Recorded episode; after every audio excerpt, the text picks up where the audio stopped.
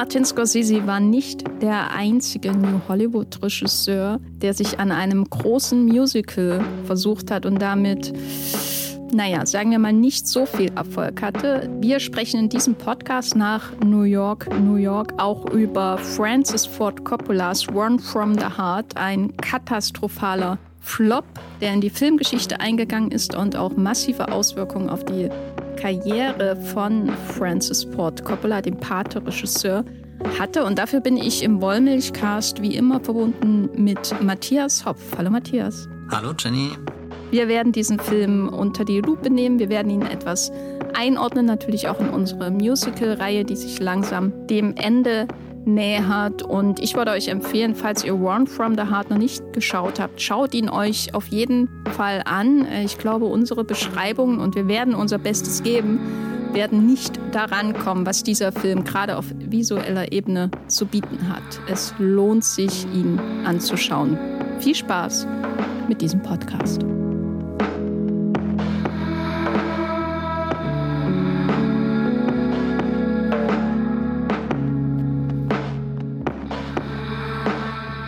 Run from the Heart kam 1982 in die Kinos und um es mal kurz zu machen, Francis Ford Coppola hat da sein ganzes Geld reingesteckt. Er hat den komplett in seinen Studios gedreht, den Zoetrope äh, Studios, nach der Erfahrung mit Apocalypse Now, äh, die ja sehr stark, sag ich mal, den Umwelteinwirkungen und äh, auch natürlich den Gesundheitszustand von äh, Martin Sheen ausgesetzt war und würde ich glaube ich sagen, keinen positiven Geschmack hinterlassen hat, äh, hat er gesagt, nein, ich will jetzt die volle Kontrolle über meinen nächsten Film ausüben. Ich drehe das komplett im Studio, wie auch am Ende von Run from the Heart dann auch nochmal dezidiert dasteht.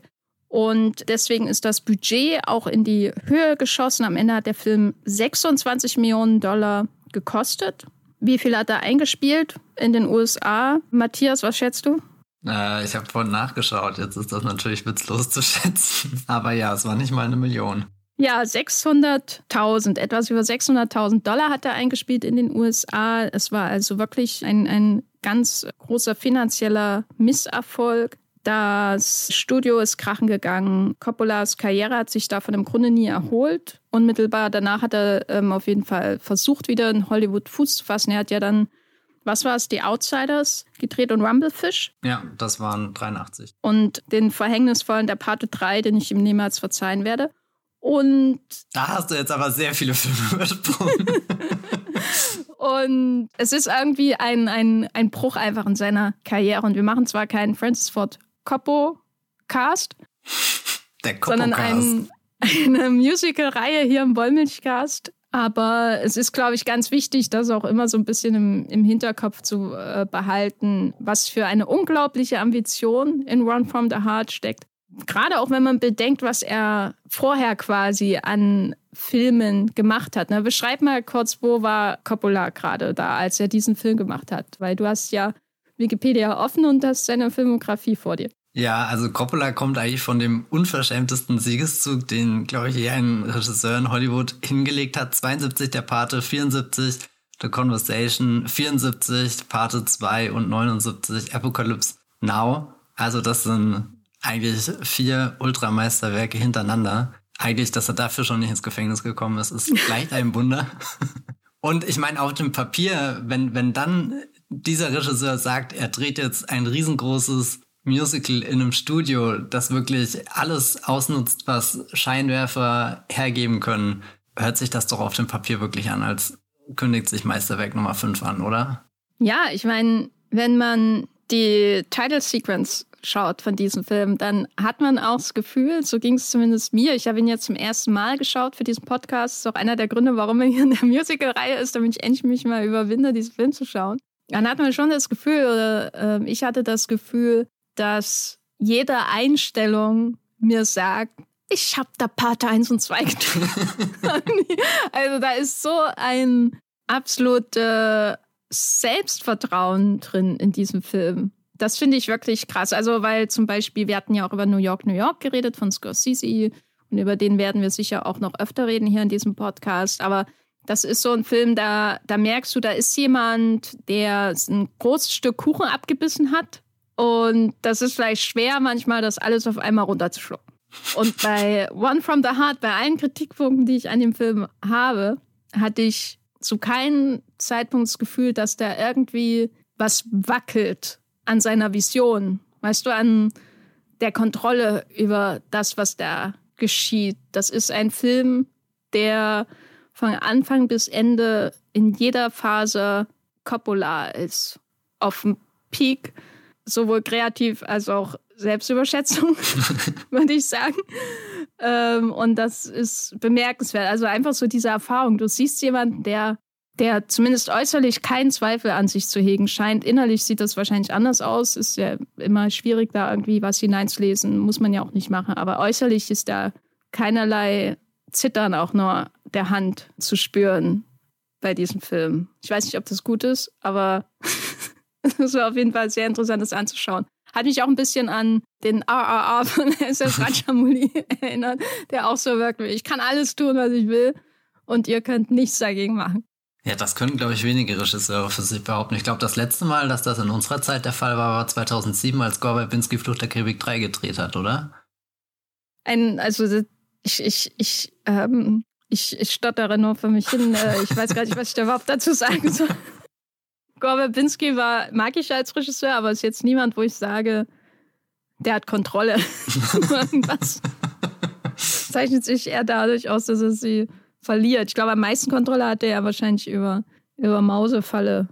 Hm. Oh Gott, ja, es gibt äh, wirklich ein Making-of zu Fluch der Karibik 2, was ich euch wärmstens ans Herz lege. Ich weiß gar nicht, wie das betitelt ist, aber das hat schon irgendwie so den Titel mit äh, irgendwie zum Glück haben wir überlebt oder so. Also nein, das passiert jetzt sehr krass und du schaust dann wirklich, wie lange es auch immer geht, eine Stunde lang zu, wie diese mega Millionen Dollar Produktion komplett aus dem Rahmen läuft. Jetzt nicht unbedingt, wie man das vielleicht bei Apocalypse Now oder so äh, mitgekriegt hat, aber einfach, wo, wo du merkst, da, da, da haben Leute wirklich die Welt zu ihrem Spielplatz gemacht, um so einen Piratenfilm zu drehen und oh mein Gott, haben die viel Geld verschwendet.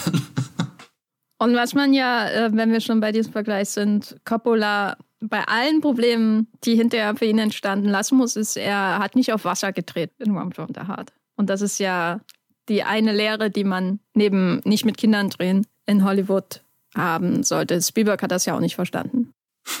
Aber Spielberg hat richtig gute Filme damit hingekriegt, muss ich verstehen. Aber wir sind ja jetzt hier bei Run from the Heart.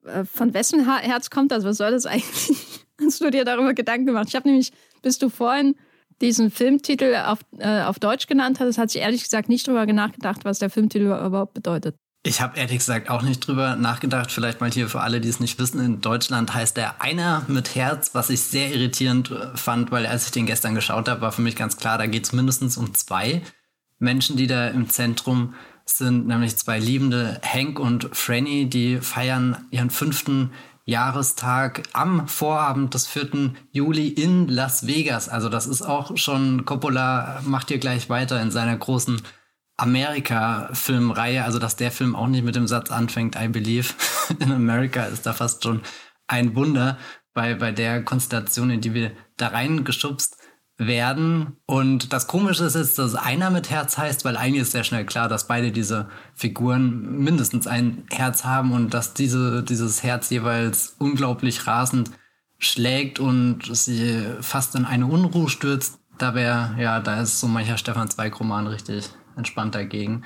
Ja, die beiden wollen eigentlich weiter in ihre Beziehung investieren. Da winkt zum Beispiel ein Trip nach Bora Bora oder vielleicht ein gemeinsames selbstgekochtes Abendessen. Doch bei beiden diesen Angeboten stellt sich schon raus, der jeweils, die jeweils andere Person ist nicht so ganz glücklich mit den Plänen, die der oder die andere hegt. Und ja, dann kommt es zum großen Streit. Die beiden trennen sich und kurze Zeit später treffen sie schon andere Menschen in den ja nächtlich erleuchteten, glühenden Straßen von Las Vegas und mit diesen beiden Menschen verbringen sie dann eine Nacht voller Liebe und am nächsten Tag denkt der Hank, verdammt, ich will zurück zu Franny und versucht das mehr oder weniger elegant umzusetzen. Ja, das ist eigentlich die Geschichte. Es ist eine sehr einfache Geschichte eigentlich für einen Film, der so überambitioniert ist, dass es wirklich nur darum geht, ein Mann und eine Frau streiten sich, gehen ihre getrennte Wege und dann versucht der Mann auf Biegen und Brechen zurück zu der Frau zu kommen. Ja, und der macht sich ja nicht mal die Mühe, dass wir sehen, wie sie zusammenkommen, sondern alles ist schon in der Ausgangssituation fertig. Das, wo andere Filme aufhören, wobei fünf Jahre nachdem andere Filme aufhören, nämlich nach dem Zusammenkommen, ähm, setzt dieser Film ein und gibt am Anfang so ein bisschen die Kurzfassung ihrer Beziehung. Erst, also das fand ich wirklich sehr betörend. Erst ist er ja sehr daran interessiert zu zeigen, auch wie glücklich die beiden miteinander sind. Und das nehme ich ihnen auch ab. Das ist sehr süß, irgendwie die beiden zu sehen, den Enthusiasmus, den sie füreinander haben. Und dann gibt es ja auch noch eine, eine Liebesszene, aber die geht dann sofort über in Streit, Streit, Streit. Und die Trennung, alles so in der, der Kurzfassung. Es ist alles so schon von der Grundkonstruktion her auch ähm, diese Geschichte an sich dieses Pärchens ist sehr künstlich. Auch so in den Szenenübergängen, da geht es ja nicht wirklich darum zu beobachten, wie kommen sie jetzt wirklich in diese Lage, dass sie sich trennen? Was sind denn jetzt eigentlich die Probleme in der Beziehung? Wor wor wodurch entsteht jetzt dieser Streit wirklich, außer dass er halt eine schlechte finanzielle Entscheidung getroffen hat? Durch dieses Haus, äh, diese Geschichte mit dem Haus, mit der sie überraschen will, sondern eher so, das ist jetzt so und das muss jetzt passieren, damit der Rest passiert. So in der Art, was ich auch, womit ich auch kein Problem habe. Aber das Pärchen ist einer der häufigsten Kritikpunkte an Run from the Heart. Warum glaubst du, ist das so? Na, auf den ersten Blick äh, gehen sie schon eher in die Kategorie der, der Pärchen über, die wir in unserer letzten Musical-Folge auch hatten mit äh, Liza Minnelli und Robert De Niro in New York, New York, wo du zwei super charismatische Schauspielen hast, die aber zwei sehr anstrengende Menschen spielen, vor allem da Robert De Niro in dem Scorsese-Film ist er penetrant, aufdringlich, unerträglich teilweise und du fragst dich, warum überhaupt? Was, was hält die beiden zusammen? Und hier finde ich eigentlich schon wichtig, was du gesagt hast, dass es am Anfang so ein paar Minuten gibt, wo der Film die beiden mit einer Selbstverständlichkeit in einen Raum steckt und dann auch so diesen Raum illuminiert, dass du merkst, da, da existiert eigentlich schon ein, ein tieferes Band zwischen denen und dann schlägt das aber sehr schnell um, dass du in einer farbenprächtigen Version von Szenen einer Ehe steckst und nicht entkommen kannst. Nur du bist halt immer noch in dem Modus mit, Moment, dreht eigentlich Coppola hier nicht ein großes Musical? Sollte das nicht wieder La La Land sein? Wobei ich aber auch bei La La Land äh, haben wir zuletzt schon drüber gesprochen, dass das auch nicht das romantischste Liebespaar ist, dass du sofort in die Arme nimmst und dann nie wieder ihre Liebe hinterfragst. La La Land tut das eigentlich ununterbrochen. Und ja, die beiden, denkt man sich, ist vielleicht gar nicht so verkehrt, dass sie die meiste Zeit des Films getrennt voneinander verbringen. Plus, was mir dann auch aufgefallen ist, dadurch, dass ich mit den hier Frederick Forrest, der Hank spielt, und Terry Garr, die Franny spielt, mit denen hatte ich, glaube ich, noch keine richtige Begegnung, die mir bewusst war. Und dadurch war es auch sehr leicht, irgendwie so diese Distanz zu den Figuren zu akzeptieren. Anders wie bei Robert De Niro und Liza Minnelli, wo ich halt immer das Gefühl hatte, hm, das sind doch eigentlich zwei Leute, bei denen ich gern mitfiebern würde, dass sie zusammen kommen und dann stehen sie sich so sehr im Weg und irgendwo ist das auch interessant, herausfordernd, aber irgendwie komme ich nicht so richtig rein in die Wellenlänge, die diese Beziehung hat und, und hier bei Coppola ist es mir aus irgendeinem Grund leichter gefallen zu akzeptieren, dass das jetzt nicht mein überlebensgroßes romantisches Paar ist, das ich bis zur Unendlichkeit chippen kann oder so. Wie ging das dir? Ja, ich kann das nachvollziehen, weil, äh, weil ich glaube, ich kenne Terry Garr nur aus Nebenrollen und jetzt auch niemanden, wo ich äh, Leonardo DiCaprio in Once Upon a Time in Hollywood mäßig den Finger erhebe und sage, Terry Garr. äh, also Frederick Forrest kenne ich eher vom Namen, weil ich gar nicht wüsste ich gar nicht jetzt spontan, wenn mir jemand vorher den Namen gesagt hat, wie er überhaupt aussieht. Beides Schauspieler, die, die erstmal wie eine leere Leinwand sind, auf die dann der Film zeichnen kann, was ja weder bei Minelli noch bei, bei Robert De Niro der Fall ist. Und ich glaube, dadurch, dass sie nicht so überlebensgroß sind, hat man auch nicht von Anfang an das Gefühl, dass jetzt eine, auch eine negative überlebensgroße Beziehung kommt. Also bei Minelli und De Niro weiß man ja relativ schnell, dass dass er ein Problem hat, einfach in, im Umgang mit Menschen. Und da war mein Eindruck, oh mein Gott, ich weiß ja schon, was kommt, so der Art. Das wird jetzt einfach die unerträgliche große Leidensgeschichte zwischen den beiden. So der Art, weil die Schauspieler das ja auch versprechen, weil sie halt Hollywood-Stars sind. Aber Das hat auf jeden Fall geholfen, weil ich dann eher das Gefühl hatte, als sie da reinlaufen in dieses Haus, beide parallel, ich bin irgendwie in so einem Ken Loach-Film oder so. Also so ein Kitchen Sink Drama, was ja auch so ein bisschen zur Grundidee des Films gehört, dass man so ein realistisches Pärchen hat, so normalos, Leute, die in Hollywood-Filmen nicht die Hauptrolle spielen. Und sie sind aber in dieser völlig künstlichen Welt, die ja künstlicher wirkt als viel, was so in, im Classical Hollywood Cinema Musical oder so wirklich auch gedreht wurde. Es wirkt ja noch mehr wie ein Studiofilm als alle diese Studio-Musicals. So. Und es wirkt künstlicher als die, die künstlichen Menschenformationen, die Busby Berkeley irgendwie hergezaubert hat oder so. Das hatten wir ja auch im Film von ihm in der Reihe. Ihr kleiner Status, der hat sie mir irgendwie von vornherein liebenswerter gemacht. Ich muss aber sagen, und darüber habe ich jetzt lange nachgedacht, seit ich den Film ähm, gestern Morgen um acht geschaut habe. Der ähm, Gute Morgen-Film. dass ich ein Grundproblem mit Frederick Forrest in der Rolle habe. Es ist irgendwie ein falsches Casting, weil bei Terry Garr, die wirkt auch so wie, weiß nicht, die beste Freundin von Hauptfigur X in einer Rom-Com. Ich glaube, das wäre so die klassische Rolle, wo man sie wahrscheinlich besetzen wird. Sie wirkt nicht wie die ultra-glamour-Leading Lady, aber wenn sie das rote Kleid anzieht, was ganz wichtiger Moment ist in dem Film, auch die Farbe ihres roten Kleides hier in Run from the Heart. Und wenn sie den Tango mit Raoul Julia tanzt, den ich ganz toll finde, schon seit Adams Family Tagen, dann hast du das Gefühl, sie ist so groß wie die Filmhelden, die normalerweise durch diese Kulissen stolzieren würden. Bei Frederick Forrest ist das Problem, also dem Hank, dass er immer einfach betröppelt ist. Ne, also er, er überwindet nie diesen betröppelten Status. Einmal regnet es ja sogar in Las Vegas, was ich sehr unrealistisch fand, aber es ist, glaube ich, ein falscher Vorwurf gegen Run from the Hearts, es ist unrealistisch.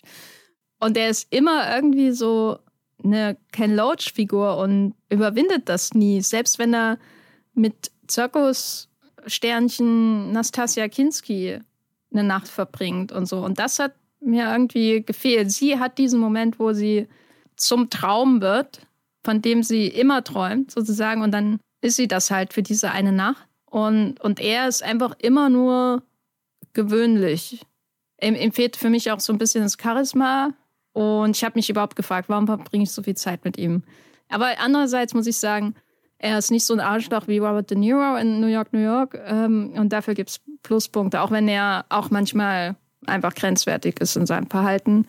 Und das bricht der Film aber. Das finde ich dann auch wieder schön, weil das, was am Ende mit ihm passiert, teilweise, das ist ja wie in einer schlechten Komödie eigentlich. Also ich muss schon sehr lachen, manchmal, wie, wie äh, er sich lächerlich macht gegen Ende. Ja, mit ihm habe ich, glaube ich, die meisten Probleme. Wie, wie siehst du das? Coppola wollte einfach nur eine Romcom drehen und hat gesagt, oh Gott, das traue ich mich jetzt nicht. Ich mache ja dieses riesengroße, ambitionierte Musical.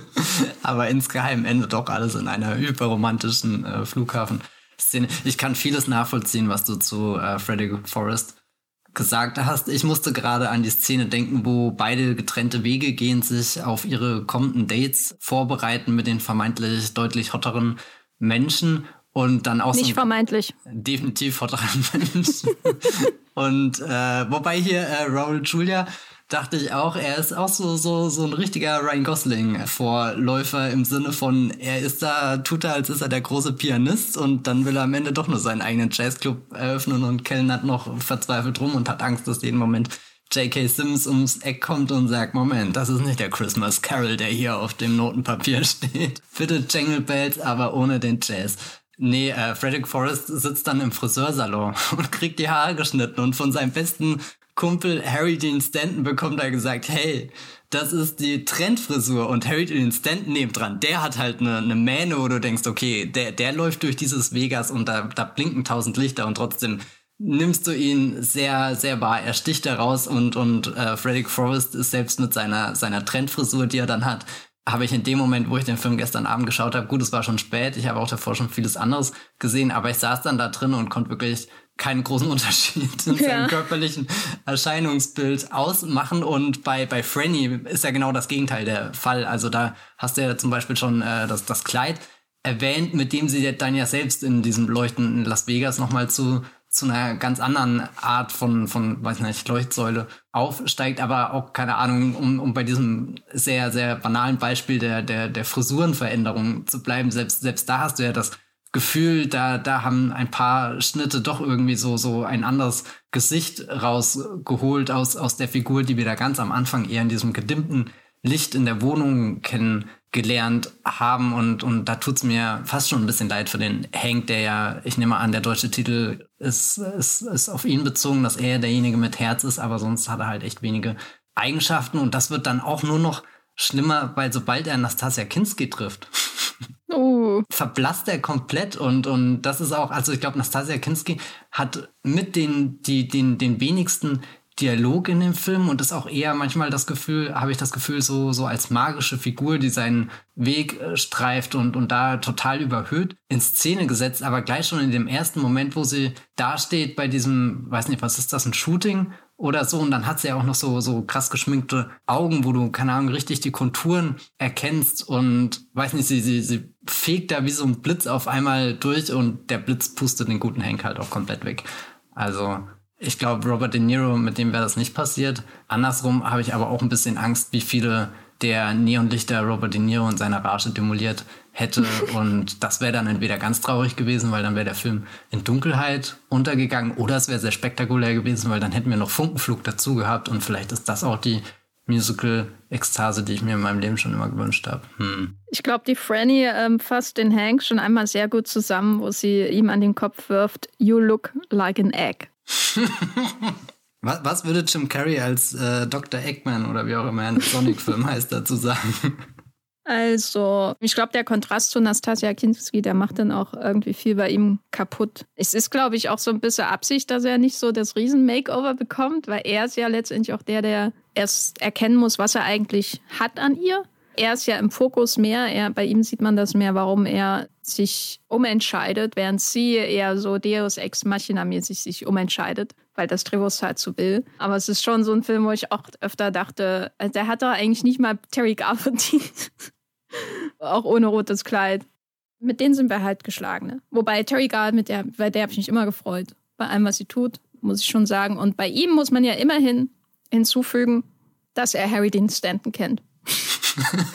und das macht viel aus in dem Film, finde ich, weil die Figur von Harry Dean Stanton, die hat zwar nicht viel zu tun, aber spätestens, wenn äh, er die Tür eintritt, also der Hank, zur Wohnung von ähm, Frannys bester Freundin, und Terry Dean Stanton kommt da mit da rein und fängt gleich an, mit der Freundin zu dachte, ja, das ist ein guter Freund. Das fand ich aber auch so entspannt, dass, dass er sich da einfach, naja, mein Gott, ich bin zwar bei dir, aber pff, wenn die Situation auch äh, eine andere Atmosphäre zulässt, bin ich da nicht abgeneigt. Übrigens, dieser Durchbruch durch die Tür, da bin ich ja fast ausgeflippt, weil die Kulisse biegt sich mit in dem Moment, wo sie die Tür auf und zuschlagen und also es ist überhaupt kein Kritikpunkt, der den Film irgendwie besser oder schlechter macht. Eigentlich finde ich den, den, den Shot sehr schön, den Coppola wählt. Also wir sehen auf der einen Hälfte im Einlicht irgendwie das Innere der Wohnung und äh, da befindet sich dann Franny drin und auf der anderen Seite draußen anderes Licht und da ist dann Hank und äh, Mo, also hier die Harry Dean Stanton-Figur und die Kamera steht halt so davor. Das heißt, sie haben da so eine Säule vermutlich einfach aufgebaut, die diese äh, Raumtrennung symbolisiert. Und das erste Mal, wenn sie die Tür aufmachen, denkst du dir nichts dabei und dann schlägt aber sie schon die Tür zu und da gibt äh, die, die Säule ein bisschen nach. Und irgendwie war ich da fast ein bisschen enttäuscht, weil der Film ja sonst wirklich so, so mega gute Kulissen hat, dass, dass dann hier in, in so, einem, so einem besonderen Moment die Kulisse nachgegeben hat. Andersrum wenn, wenn ich es jetzt äh, im, im Sinne des Films interpretieren würde, ist die Wucht der beiden, wie sie sich anschreien, die biegt sogar Wände. Und das finde ich schon wieder ein richtig tolles Bild. Also, ja, das wollte ich nur kurz anmerken. Da habe ich gestern echt lange drüber nachgedacht, wie dieser, dieser völlig bizarre Moment auf mich wirkt, der bestimmt nicht so beabsichtigt war. Aber wenn man will, fängt er auch an, eine eigene Geschichte zu erzählen. Aber wo du schon die Kulissen über, äh, erwähnst, gibst du mir natürlich die perfekte Überleitung, weil dieser Film beginnt ja in einem Schaufenster, was quasi das Thema vorgibt. Also man hat erst diese wunderschöne Title Sequence äh, mit irgendwelchen Fußspuren im Sand und ähm, ganz famosen Übergängen. Äh, und das wirkt fast so wie eine Zukunftsvision, wie Blade Runner 2000, was auch immer. Und es gibt ja später wirklich ein Bild, was genauso aussieht wie bei Blade Runner, nämlich wo man Nastasia Kinskis riesiges Gesicht sieht und er steht klein daneben, genau wie in Blade Runner. Oh Gott, sie ist am Ende eine von den Gejagten da in Blade Runner, deren Lebenszeit abläuft. Aber jedenfalls, also die, die Title Sequence, die ist ja, die gibt ja auch schon natürlich vor, da haben wir schon eine Ahnung, was, was kommt. Das wirkt alles fast so wie in einem Fantasy-Film oder einem Science-Fiction-Film oder so. Diese, diese Leuchtreklamen, Schilder und so, die man da so sieht, wo dann auch die Namen eingeblendet werden von den Beteiligten. Und dann geht es aber über in dieses Schaufenster, weil Franny arbeitet ja in einem Reisebüro und ähm, sie stapiert da, glaube ich, New York um zu Bora Bora oder so. Und dann ähm, sehen wir sie da. Und diese Idee, dass man da was ausstaffiert und, und nachspielt und so tut, als wäre das New York, das ist natürlich auch die Grundidee des ganzen Films, weil er wurde komplett im Studio gedreht. Also wirklich auch die, die Außenszenen und so. Und er baut sich hier quasi klein bei sich bei Zoetrope Las Vegas nach. Also es gibt ja auch eine Szene, wo ich glaube, das ist die, wo er die Garagensymphonie anstimmt, die dann leider nicht so richtig weitergeführt wird, äh, wo man, glaube ich, bei einer Kamerafahrt im Grunde schon die Decke des Studios sieht, der Himmel. Also das ist alles sehr, sehr auffällig, so die Künstlichkeit des Ganzen. Aber was für ein Bild von Las Vegas entsteht denn da für dich? Bei der Coppola hat er sehr viel Zeit hinein investiert, damit da was für dich entsteht. Also ich meine, es ist schon ein, ein sehr besonderes Bild. Es ist kein Las Vegas, wie ich es jemals gesehen habe. Du, du merkst wirklich überall, dass sehr künstlich ist. Ich meine, ich war noch nie in Las Vegas, aber ich stelle es mir sowieso schon nicht als die natürlichste Stadt vor, sondern, keine Ahnung, ich denke halt an diesen einen großen, weiß nicht, den Strip da mit seinen tausend Hotels und seinen tausend Lichtern und ganz viel blinkt. Also irgendwas, wo du durchgehst und eh das Gefühl hast, da weiß nicht, existieren Dinge wie Tag und Nacht auch nur dadurch, dass manchmal die Sonne da ist und manchmal nicht. Aber im Endeffekt tut das dem, wie sich dieser Ort äh, verhält, bewegt, funktioniert. Das wird dadurch keineswegs beeinträchtigt. Also irgendwie so ein Ort, der, der immer pulsiert und da setzt Coppola dem aber schon viel entgegen, dass er in diesen Kulissen eigentlich auch so, so fast schon eine sehr traurige, einsame, manchmal melancholische Stadt fotografiert. Es gibt natürlich Szenen, wo sie sich durch Menschenmengen durchbewegen. Da könnte es auch irgendwie direkt eben, weiß nicht, aus dem, aus dem Blade Runner-Film, also ist eigentlich gar kein, kein schlechter Vergleich, wie sich das, das da anfühlt. Aber dann dachte ich manchmal, das hat doch was von hier, weil ich den neulich wieder gesehen habe, ähm, Edward mit den Scherenhänden. Wenn, wenn ähm, Tim Burton da vorne irgendwie das, das super idyllische amerikanische ja, Vorstadtleben mit der Kamera einfängt und hast das Gefühl, da, da hat gerade jemand den letzten Tupfer auf seiner Märklin-Eisenbahn irgendwie gemacht. So die Häuser sind perfekt angerichtet, die, die, die Räsen sind, sind grün und gut gemäht und, und dann geht die Kamera langsam hoch und du siehst, okay, in der Landschaft, da ragt dieses ganz komische, düstere Schloss da raus und, und das sind eigentlich Dinge, die nicht zusammengehören, aber irgendwie in dieser, dieser Künstlichkeit funktioniert's. Und das Ähnliche dachte ich mir dann auch hier, wenn One from the Heart endet mit einer so einer Einstellung, die dann aus dem Haus der beiden zurückgeht, den Straßenzug anschaut, der auch eher aussieht, als könnte das so ein, so ein abgelegener, ganz beschaulicher Küstenort irgendwo sein, wo gerade die Dämmerung einsetzt und, und dann geht die Straße langsam vor und dann fängt auf einmal schon dieses riesengroße urbane Las Vegas an, also wo, wo so, so keine Distanz existiert, wie bei Edward mit den Scherenhänden. So, du hast, hast die, die, die, die, die Vorstadtidylle und du hast die, die schaurige Burg und dazwischen ist ein Weg, der gerade hingeht und sonst existiert nichts in diesem Amerika. Du kriegst gar nichts außenrum mit, außer diese zwei krassen Kontraste und hier dann dieses, dieses Haus, was, was eher in einer ruhigen Straße sich anfühlt, wie als bist du ganz entfernt irgendwo in den Hollywood Hills und, und dann ist aber schon, schon um die Ecke im Endeffekt brauchst du nicht mal ein Fahrrad, um hinzufahren, sondern kannst gemütlich in zehn Minuten deinen Abendspaziergang dahin machen und du findest dich auf einmal an einem Ort, äh, der eher dem Times Square gleicht oder so. Und das fand ich sehr faszinierend, wie, wie in dieser künstlichen Kulisse auch die Stadt zu so einer Art Miniatur schon wird. Also nicht nur eine Miniatur, die für irgendwelche Establishing-Shots oder so verwendet wird, sondern dass die, die Menschen sich einfach selbst durch diese, die, die Miniatur ist in Lebensgröße und, und trotzdem fällt das nicht ins Gewicht oder wirkt irgendwie unrealistisch, wenn man so ein Wort da verwenden will, sondern es ist halt einfach die Kulisse und Coppola sagt, das ist auch ein Musical.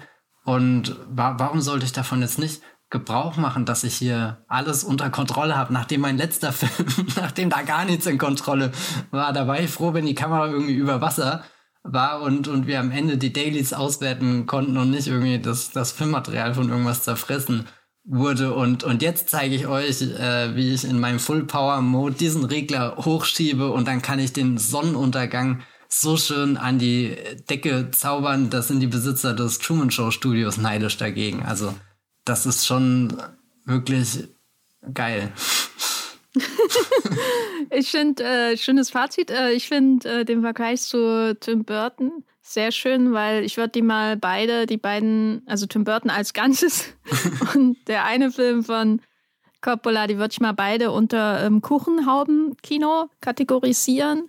Weil das ist nicht nur irgendwie eine Glasglocke, die da wie bei Under the Dome einfach draufgestellt wird, sondern das wirkt ja wirklich und das macht auch den, den Reiz, finde ich, aus, so wie wirklich in jedes Detail hin manikürte Welt, so als hätte man da noch ein bisschen Schlagsahne drauf gemacht und da ist noch die Kirche, äh, die, die Kirche. äh, und das ist so alles ganz fein, säuberlich arrangiert und in seiner Süße, aber auch an der Grenze zur Überdosis. Und es wirkt halt, und da kommt die Haube her, nicht nur der Kuchen, es wirkt halt auch so wie, wie du ja auch sagst, wie eine Miniatur, aber wie so eine Welt in sich. Also ich habe mich auch manchmal gefragt, gibt es wirklich Bora Bora in dieser Welt? ist es überhaupt möglich, Bora Bora zu besuchen oder ist das nicht in Wirklichkeit wie so ein wie so eine J.J. Abrams oder ähm, David Lindelof Mystery-Serie und die, die können Las Vegas gar nicht verlassen, weil es gibt nichts außerhalb der Insel. Ich finde die melancholische Note interessant von dieser Stadt. Das ist ja eben dann eben nicht alles nur hübsch oder so, um hübsch zu sein, sondern die, die Wohnung oder das Haus, das sie haben, ist jetzt auch nicht unbedingt wahnsinnig idyllisch. Das ist auch irgendwie so ein Klischee Las Vegas, glaube ich. Ich glaube, äh, das normale Leben in Las Vegas ist in Hollywood-Filmen ja auch schon so ein bisschen Klischee. Das ist irgendwie, jeder, der da wohnt, der hat irgendwie dann ein abgefragtes Haus und verdient sein Geld, indem er halt in den Casinos arbeitet oder so. Vielleicht habe ich auch zu viel CSI geschaut. Das ist ja irgendwie auch so ein Ort, wo man nachvollziehen kann, dass sie raus wollen. Dieses, dieses Heim und gleichzeitig ist es sehr warm, gerade im Finale natürlich. Und das wirkt auch am Anfang sehr warm, weil die beiden Menschen es halt mit Wärme füllen. Das ist ein interessanter Kontrast. Es ist nicht einfach nur alles hübsche Fassade und ich imitiere jetzt mein Hollywood-Musical würde ich sagen. Ich glaube, das ist differenzierter, die Welt, die da geschaffen wird und, glaube ich, auch formulierter als bei Scorsese's New York. Ich glaube, bei New York, New York leidet darunter, dass New York in New York, New York eine ziemlich kleine Rolle spielt, so als, als Vision der Stadt. Also dieser Film verdient es wirklich, Las Vegas, Las Vegas zu heißen, würde ich sagen. Auch wenn da wahrscheinlich jetzt auch nicht viel Realismus drin ist oder es wirkt nicht wie eine nat naturalistische Rekreation von Las Vegas, weil den Strip so sehen wir ja auch nicht. Wir sehen ja nicht die ikonischen Casinos von Las Vegas. Das ist eher ein Fantasie Las Vegas, was hier entsteht. Und da musste ich manchmal denken an diesen Moment in The Bandwagon, wo Fred Astaire den Broadway lang geht und da in diesen Spielsalon hineingeht, wo einfach alles leuchtet und bunt ist und alles ist irgendwie überfordernd. Und das ist die ganze Stadt hier. Ich dachte, als da am Anfang schon mit diesem Schaufenster gespielt wurde und Bora Bora dann zum Thema wird, dachte ich, oh Gott, er macht jetzt nicht den, dass er wie bei New York, New York erstmal durch halb Amerika zieht, bevor wir wieder in die Stadt zurückgehen. Da hat äh, Coppola etwas grundlegend besser verstanden als sein Regie-Kollege. Und äh, was, was, über was ich gerade auch noch nach gedacht habe, ist, dass wir bei den vielen anderen Musicals, wo wir jetzt auch schon drüber gesprochen haben, dass die eine gewisse Künstlichkeit mitbringen in der Gestaltung ihrer, ihrer Hintergründe, ihrer Räume, durch sie sich bewegen. Die sind aber oft dann auch in so einem halben Meter-Setting angesiedelt. Das ist eben, dass wir im Film Schauspielenden zum Beispiel zuschauen, die halt eben durch ein Filmstudio laufen oder die ganz klar auf einer Bühne stehen, weil sie da gerade was aufführen, was ein Publikum guckt. Und das finde ich dann hier ganz spannend, dass, dass es ja eigentlich so gut wie keine Szene gibt, die, die, die Figuren zu Akteuren oder so macht, also die aus dem Film heraus einen Grund geben, warum das jetzt eine Bühne sein könnte, sondern dass der, dass der Film einfach die Selbstverständlichkeit hat, dass er diese Künstlichkeit besitzt. Und das Einzige, glaube ich, was da so ein bisschen hinkommt, ist vielleicht diese, diese Tango-Szene, die du schon angesprochen hast. Da, da tut sich ja zum ersten Mal ein richtiger Bühnenraum auf, aber dann jetzt auch nicht der, der typischste Bühnenraum, den wir aus den vorherigen Musicals in dieser Reihe kennen, sondern das ist ja auch fast schon, also da, da überwiegt ja dann auch diese, diese geheimnisvolle Stimmung, vielleicht eine Einsamkeit zuerst, ganz wenig Licht, ganz viele Silhouetten, nur zwei Menschen in einem großen Raum, ein Flügel und ganz viel Licht und das Licht macht dann, dann den Raum noch größer, macht noch mehr möglich, noch mehr Stimmung. Aber ja, das, das war wirklich eine, eine, eine sehr herausragende Szene. Ja, die Tango-Szene ist äh, grandios. Es gab mehrere Momente in diesem Film, wo ich so auf, einfach auf formaler Ebene, das ist halt auch meine Ebene, wo ich so auf formaler Ebene, Ebene da dachte ich so, Alter, das ist jetzt nicht die eloquenteste Reaktion. Also der Film lebt ja davon, dass er die, die beiden getrennten Menschen parallelisiert in allem, was sie tun. So, und es gibt zum Beispiel diesen Moment, wo Hank mit äh, Mo, heißt er, glaube ich, redet, also dem, dem äh, Harry Dean Stanton, und sie geht zu ihrer Freundin. Und er ist irgendwie auf der, der Couch und auf der Wand hinter ihm wird quasi wie projiziert, was, was sie macht. Ja, und dann ja, geht ja. das eine in das andere über. Und ich saß wirklich da und ich konnte es nicht glauben, weil das ist so ein, das ist eigentlich ein einfacher Trick, würde ich sagen. Also ich glaube, das hätte man auch in den 30er Jahren genauso machen können. Vielleicht hat das auch jemand in den 30er Jahren so machen können, einfach mit Rückprojektion oder so. Dann wirkt es vielleicht nicht ganz so sauer wie hier, aber es ist jetzt nicht so, wie wenn du zum ersten Mal in deinem Leben fliegenden Sternenzerstörer siehst, ne? So. ähm, sondern das ist eigentlich ein sehr analoger Vorgang, filmisch gesehen, der hier passiert. Und trotzdem saß ich da und konnte es nicht glauben, dass er das einfach gemacht hat. Und andere Momente, da habe ich mir das habe ich mir auch, äh, habe ich mir quasi aufgezeichnet, damit ich mich daran erinnere. Dieser Moment, wo man ihre, er zur Linken und, nee, warte, er ist, er ist links und sie ist rechts. Man sieht ihre, ihre Profile, so wie bei einer Skulptur. Im Hintergrund sieht man die, den Nachthimmel von Las Vegas oder sowas in der Art. Und es gab so absolute verspielte, ich kann das, also mache ich es Momente in diesem Film, die ich wirklich einfach nur bewundert habe. Da war insgesamt, glaube ich, weniger Distanz da als bei New York, New York, weil ich diesen Film schon irgendwie, der hat einen gewissen Zauber, obwohl das, obwohl er ständig versucht, das zu unterlaufen, dass er diesen Zauber hat, ähnlich wie bei New York, New York. Ne? Also mit Zauber meine ich auch dieses, dieses Künstliche. Bei New York, New York hast du ja das ja auch und dann wird es aber immer natürlich versucht, das zu kontrastieren mit dem realistischen Drama in seinem Zentrum und so. Und da bei New York, New York habe ich das Gefühl, dass das realistische Drama alles irgendwie aufsaugt. Deswegen funktioniert das Finale auch nicht so gut. Während hier habe ich das Gefühl, das realistische Drama ist schön und gut, aber eigentlich findet das andere doch viel geiler. da muss ich sagen, stimme ich ihm zu. Also die Bilder, also was ist denn dir noch so im Kopf geblieben? Vielleicht für alle, die den Film noch nicht gesehen haben. Also ich würde gerne nochmal auf die, diese großen Projektionen eingehen, die du genannt hast. Also A, glaube ich, der Key ist zu den Kino der 20er, 30er Jahre, dass Coppola hier mit Farbe arbeitet. Ja, ja. Äh, das konnten die früher nicht. Und, und das kommt hier schon sehr schön zur Geltung, dass er so, so ein bisschen Kontraste zwischen denen aufspaltet, wie auch vorhin bei der, bei der Türrahmenszene, die ich erwähnt habe. Nee, und was, was ich da, ich weiß gar nicht, ob das Absicht war oder ob ich das dann schon irgendwie so in kleine Bewegungen der Köpfe reininterpretiert habe, aber manchmal hatte ich das Gefühl, du hast dann sie oder ihn im Vordergrund, eher so in so einer Silhouettenform und im Hintergrund äh, dann die, die Projektion des jeweils anderen und dass sich die Menschen vorne so, so ein bisschen umdrehen und gucken, hm, was macht er denn eigentlich? Was macht sie denn? Eigentlich hat sie gerade ein besseres Leben als ich. Habe ich jetzt gerade das bessere Leben? Jetzt bin ich ja hier irgendwie, irgendwie allein. Jetzt habe ich auch gar keine richtige Gestalt, sondern bin eher einfach diese Silhouette und also da, da, das fand ich auch unglaublich berührend. Also nicht einfach nur Coppola, der hingeht und sagt, Leute, Zero Studios habe ich viel Geld reingepumpt und jetzt zeige ich euch, was ich alles kann, sondern das hat für mich auch so, so, so, so, so ja, eine sehr, sehr berührende Ebene in den Film gebracht, dass sie immer miteinander verbunden sind, immer über den anderen nachdenken und eben auch sich selbst fragen, ist das jetzt der, der Schritt, wo ich glücklicher werde oder nicht? Habe ich, hänge ich da noch an irgendwas aus meiner Vergangenheit dran oder bin ich völlig bereit, äh, mich in den heißen Tango zu stützen?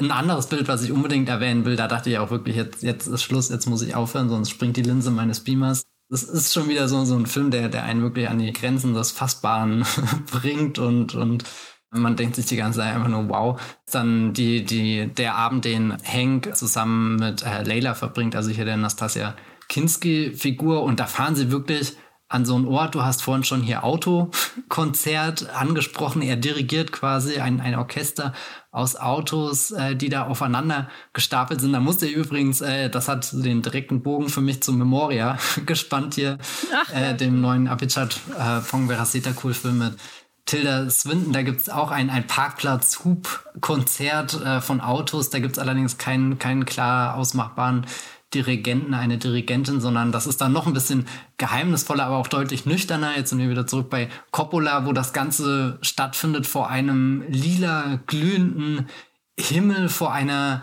Landschaft, die eigentlich wirkt, als, als sind sie da auf so einem fremden Planeten. Also ich könnte mir keine John Carpenter Konzeptzeichnung vorstellen. Äh, John Carpenter sage ich, John, John, John Carter hier auf Mars und Zeug. John Oder, Carpenter geht, glaube ich, auch. Ja, John Carpenter wahrscheinlich auch. äh, also so die, die, die, die also noch. Es sieht besser aus als Ghosts of Mars.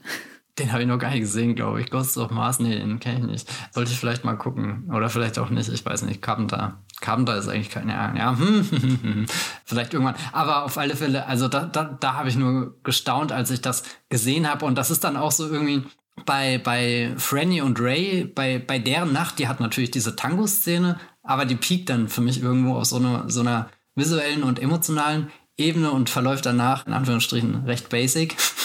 Während bei, bei Hank hatte ich das Gefühl, ob er wohl eher so die, die, die blasseste Figur im Ensemble ist, bekommt er die, die magischste Nacht, die, die ja einfach so eine filmische Kraft hat, dass ich, ja, dass auch der ganze Film einfach an diesem Ort hätte verweilen können, anschauen, welche Brüste ragen da aus dem Boden, wie, wie parkt das Auto in dieser Landschaft, die eben wirkt, als ist sie von einem fremden Planeten und ach, keine Ahnung, da, also da hätte sich der Film wirklich zwei Stunden lang aufhalten können und, und ich wäre komplett eingetaucht. Also ich habe jeden Moment damit gerechnet, dass irgendwie im Hintergrund so eine kleine blaue Gestalt sich langsam annähert, immer größer wird und dann baut Dr. Manhattan seinen großen Palast aus, aus Zeit und Erinnerungen.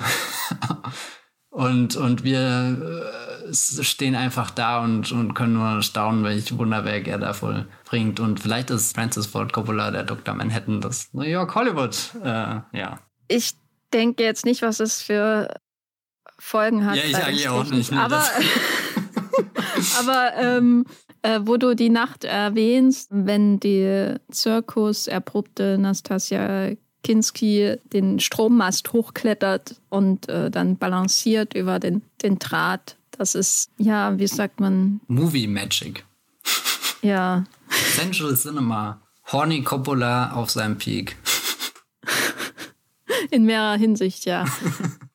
ja, nein, also der Film steckt voller Bilder dieser Art Hattest du das Gefühl, dass insbesondere Hank, dass der sich da homogen einfügt? Weil eigentlich entsteht dadurch ja automatisch so ein Widerspruch. Ne? Wie, wie kann das eine mit dem anderen parallel existieren? Wie können die einen in dieser Welt leben, obwohl sie na ganz und gar weit entfernt sind, sage ich mal zum Beispiel von den Heldinnen aus Singing in the Rain oder The Bandwagon, so als Figuren, wie sie angelegt sind?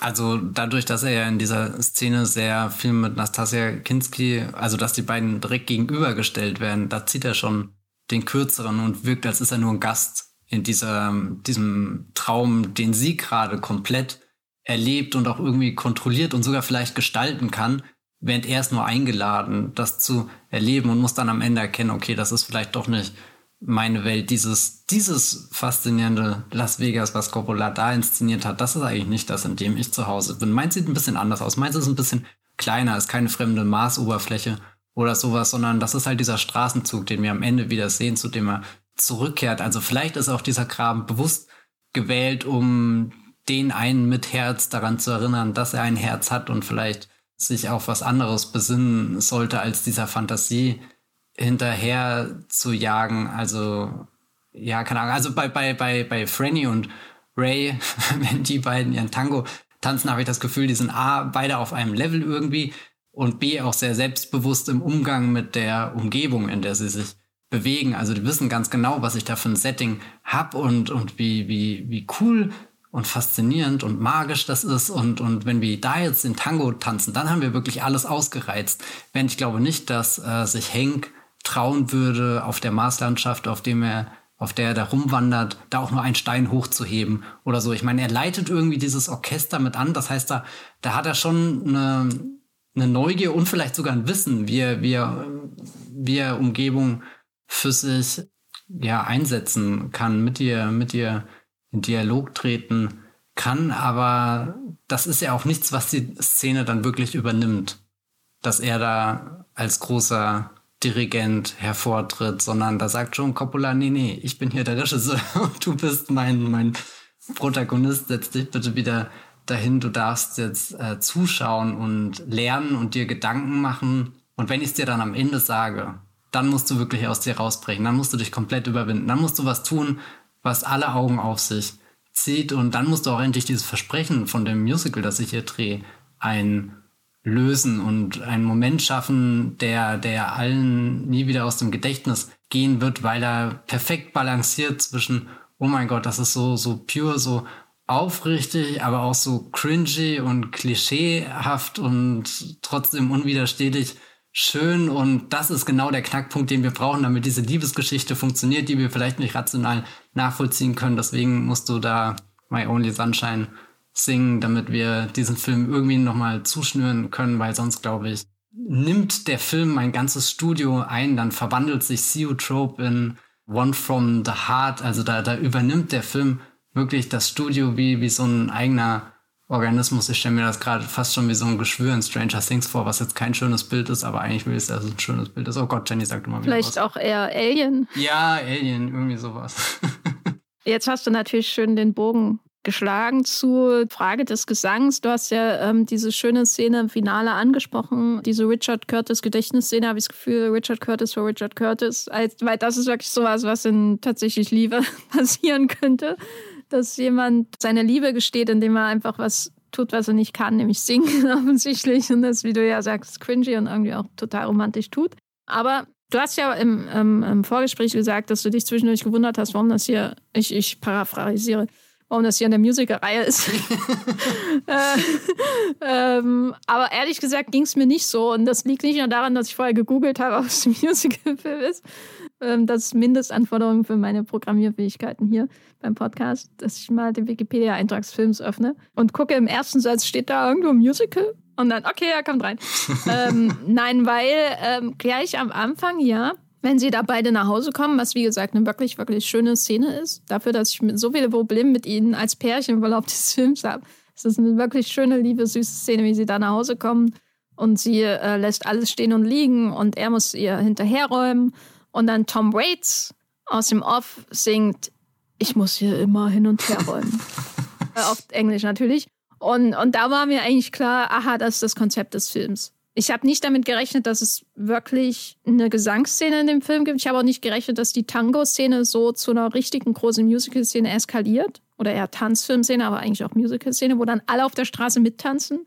Das kam etwas überraschend, weil ich schon dachte, okay, das ist jetzt, deswegen ist es ein Musical-Film, weil man einen äh, extra dafür äh, kreierten Soundtrack hat, der im Grunde das Singen übernimmt, über das, was geschieht.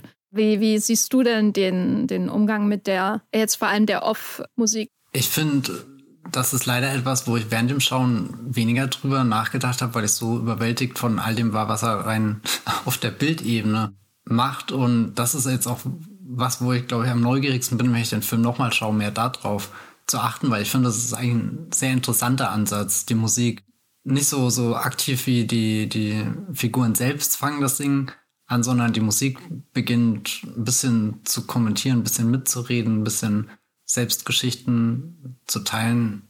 Also ich finde es ein spannendes Konzept und dachte mir dann Richtung Ende des Films ist es mir aufgefallen irgendwie, dass Tom Waits immer dominanter geworden ist. Ich weiß nicht, ob es einfach nur daran lag, dass es mir irgendwann aufgefallen ist, dass seine Stimme da ist oder ob das schon von Anfang an so war. Aber ich hatte oft das Gefühl, er bewegt sich auch in einem anderen Rhythmus durch den Film, als vielleicht die, die, die Farben vorgeben, die, die Kulissen vorgeben, dass da Coppola was geschafft hat, was irgendwo ja auch zu gut ist, um wahr zu sein, so in seinem Detailreichtum, in, in manchmal dieser, dieser, dieser Zuckerguss oder weiß nicht, diese Schneeflocken, die da langsam runterfallen in die magische Welt, die er schafft. Und Tom Hanks Stimme bringt halt schon damals. Wait. Äh, Tom, oh Gott, Tom, Tom Hanks, Tom Onks, äh, Tom, Tom, Tom, Tom ähm, Waits Stimme ist schon damals jetzt nicht die harmonischste gewesen, die sich irgendwie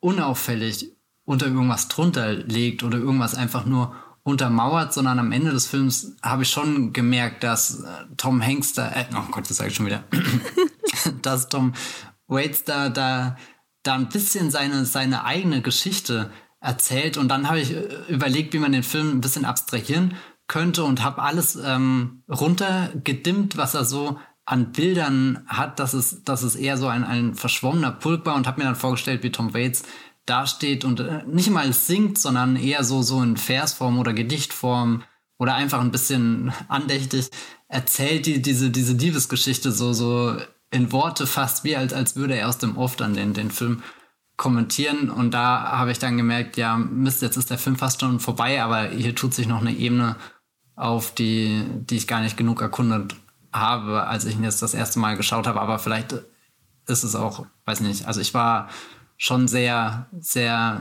ich will jetzt nicht sagen gefordert, das hört sich so an, als war das jetzt anstrengend, den Film zu schauen, aber er hat halt einfach viele Eindrücke, die er dir anbietet, in denen du dich verlieren kannst, die du aufsaugen kannst. Und ja, irgendwie irritierend, weil Musik eigentlich was ist, was mir immer sehr leicht fällt, mich darauf einzulassen, aber dass ich hier so von den Bildern so, dass ich damit so viel beschäftigt war, dass ich lange Zeit gar nicht die Musik so als das, als einen, einen wichtigen erzählerischen Bestandteil wahrgenommen habe, auch wenn sie ja eigentlich die ganze Zeit in dem Film da ist. Ich weiß gar nicht, ob sie so wichtig ist. Also das habe ich mich auch gefragt. Ja, oder, oder vielleicht zusätzlich ergänzend. Weil ich hatte jetzt zum Beispiel nie den Moment, wo ich, aber das ist auch bei vielen anderen Musicals so, wo ich irgendwas erst verstehe durch den Text der, der Lyrics oder so. Ähm, aber ja, wie gesagt, es ist auch jetzt in The Bandwagon na gut, wobei in The Bandrank gibt es am Anfang das Lied, wo Fred Astaire quasi über sein Leben singt. Da lerne ich eigentlich alles, was ich wissen muss über ihn, auch wenn er es nie so genau ausspricht. Während ich hier oft das Gefühl habe, dass die Texte eher redundant sind und mir nochmal sagen, was ich sowieso schon sehe hier ähm, bei One from Arts. Hat mich jetzt nicht gestört, aber das hat auch manchmal dazu geführt, dass ich jetzt nicht ähm, so an den Text hing. Ich habe dann auch weil das Visuelle auch so überwältigend ist, dann auch ähm, jetzt nicht ständig auf die Musik geachtet oder so. Was, glaube ich, bei einer dezidierten Musical-Nummer in einem Musical anders ist. Selbst wenn ich das Lied nicht mit dem Lied nichts anfangen kann, zum Beispiel gucke ich das ja und, und die, ohne die, alles bewegt sich ja nach der Musik häufig und dann bin ich ja gezwungen, mich damit zu beschäftigen, was da auch auf der Tonspur passiert. Und hier kann man das, glaube ich, leichter ignorieren. Was ich auf jeden Fall sehr effektiv fand, war dieser Kontrast zwischen der von dir ja schon erwähnten ähm, eher ähm, nicht perfekten Stimme von Tom Waits, aber auch so die Getragenheit, die Tranigkeit des Tempos. So, es ist ja alles eher melancholisch, so ein bisschen jazzy gesungen. Und dann hast du aber Las Vegas daneben, was einfach zu viel von allem ist, ständig. So, also ähm, selbst die, die ruhigen Nächte in der Steppe vor Las Vegas oder in der Wüste vor Las Vegas die sind ja eigentlich auch so, die prallen ja einfach nur auf deine Augen ein.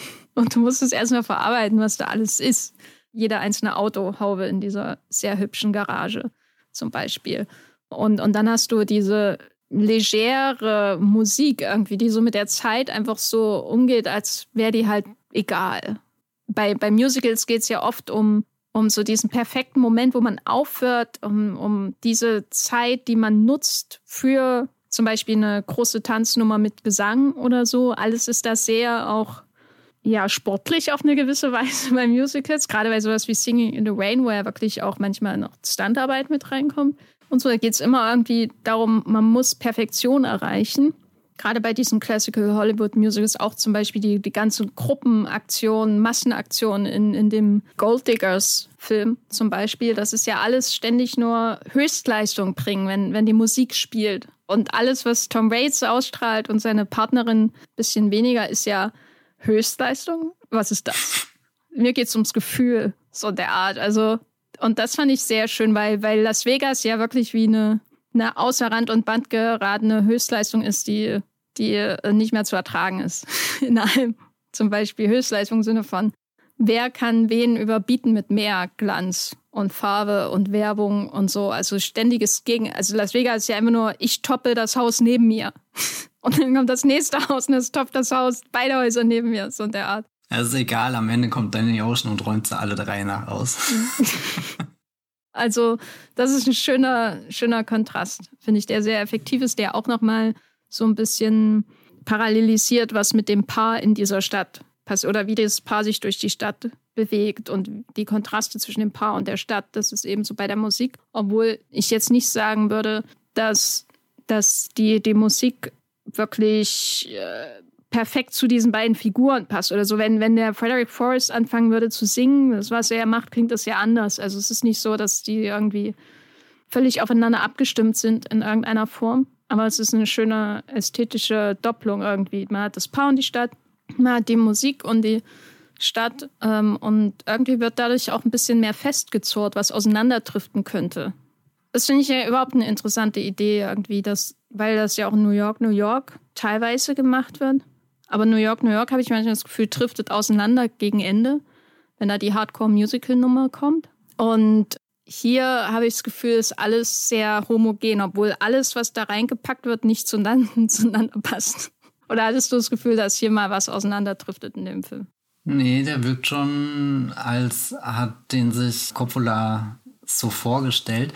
Allerdings, wenn ich über das Verhältnis zwischen dem Film und der Musik nachdenke, kann ich mir schon vorstellen, dass der Film die Bilder zuerst existiert haben, dann das Ganze in den Schneideraum gewandert ist und Jahrzehnte später, nachdem schon keiner mehr darüber nachgedacht hat, was, was hat Coppola da in Zoetrope überhaupt gemacht in dieser, dieser Fabrik, die da gleicht wie der Wissenschaftler in einem Tim Burton-Film, so, so, was für ein Hexenwerk, Wunderwerk, was auch immer hat er da geschaffen und irgendwann hat Coppola bei äh, Tom Waits angeklopft und gesagt, hier sind ein paar Filmrollen, schau dir das mal gemütlich abends an.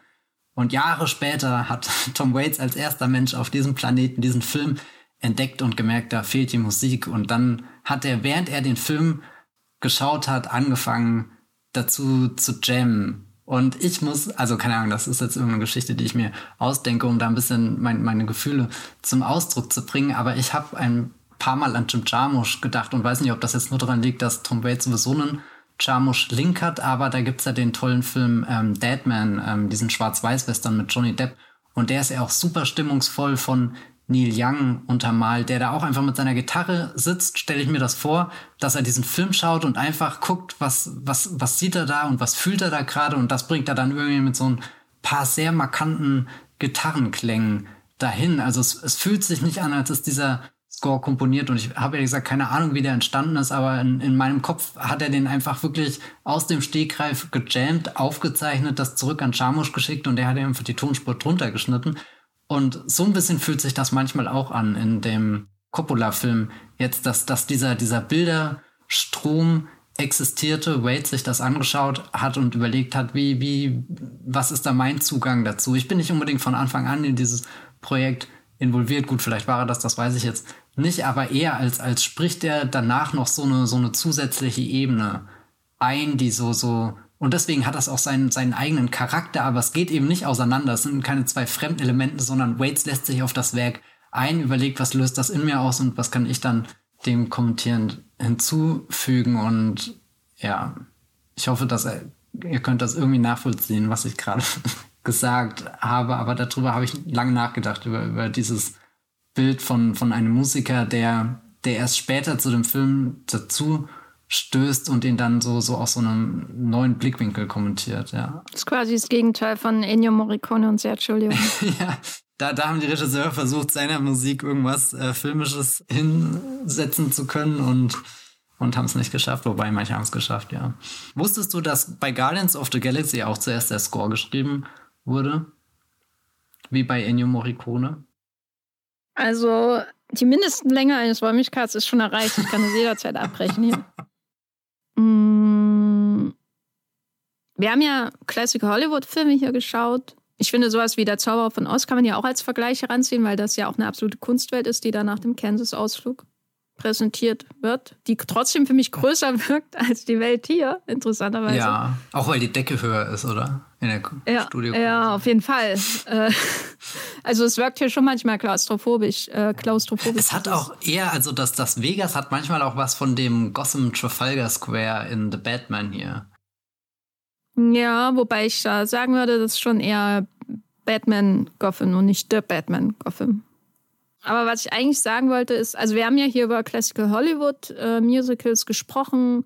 Wir haben über The Bandwagon und Singing in the Rain gesprochen. Und dann hatten wir so diesen durchaus absichtlich gesetzten Bruch äh, mit ähm, auch Jacques Demy und dem Mädchen von Rochefort, der, der ja quasi den anderen Weg gegangen ist. Er hat sich eine reale Stadt rausgesucht, hat sie umgemalt, damit sie aussieht wie ein Hollywood-Set im Grunde. Und das ist ja auch sehr effektiv äh, passiert.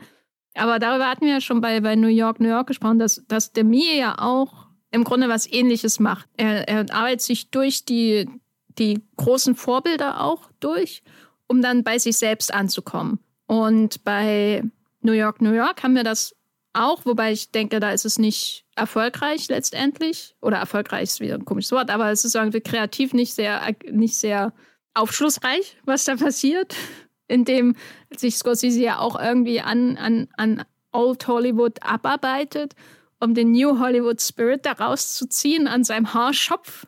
Ich glaube, da kommt nicht viel raus bei. Und hier haben wir das ja im Grunde auch, wenn man so überlegt, dass diese die realistischen Beziehungen und so, dass es ja auch irgendwie zum New Hollywood gehört. So, dass man natürlich auch, dass man natürlich Leute besetzt, die eher wie wie Menschen aussehen und nicht wie Stars, um mal hier eine klare Differenzierung zwischen diesen beiden zu schaffen. Menschen und Stars. Das ist ja auch was, was man mit New Hollywood assoziiert und das passiert hier ja auch in, in Rum from the Heart. Ich glaube, der Mia hat das von allem an am gelungensten gemacht irgendwie, weil sein Stil sich dem auch, glaube ich, wahrscheinlich besser andient am Ende des Tages. Am besten hat er das wahrscheinlich in Cherbourg gemacht und nicht in Rochefort. Äh, aber naja, die nehmen es ja auch nicht so viel, die beiden finde find ich beide toll. Und, und bei Coppola, da habe ich mich schon manchmal gefragt, so, okay, er arbeitet sich jetzt daran ab. Ist da Liebe da für dieses alte Kino? Weil Coppola ist bei allem, was ich mag an seinen Filmen, ist kein Regisseur, wo ich viel über Old Hollywood-Nostalgie irgendwie in seinen Filmen nachdenke. Während das bei Scorsese auf jeden Fall so ist. Ich meine, der ist ja nicht nur Old Hollywood-Nostalgie, der hat den ganzen Hugo gemacht, um, um Yes zu feiern. Also, äh, äh, also das ist ja einfach Filmliebe, auch Spielberg, ne? Wenn du dir jeden random Spielberg-Film anschaust, dann ist das auch ein irgendwie auch an der Liebe abarbeiten an dieses Kino so, oder die Liebe, die man zu diesem Kino spürt, was man in, in, jungen Jahren wahrscheinlich auch geprägt hat. So. Siehst du das bei Coppola hier in diesem Film? Also alles, was ich bisher bei Coppola gelesen habe, würde mir instinktiv jetzt eher sagen, er unterscheidet sich da ein bisschen mit seiner Liebe, Verehrung, Nostalgie für was, was vor ihm da war, sondern er ist schon eher der, der hinkommt und da, da halt wirklich einfach nur dieses Kino schaffen will, was irgendwo in ihm drinne steckt. Gleichzeitig existieren halt seine Filme auch nicht unbedingt ohne die, die Vorbilder und, und also ich meine, gerade die nächsten zwei, Outsider und Rumblefish oder wenn ich dann später sowas wie Jugend ohne Jugend anschaue, da, da schwingt ja schon eine.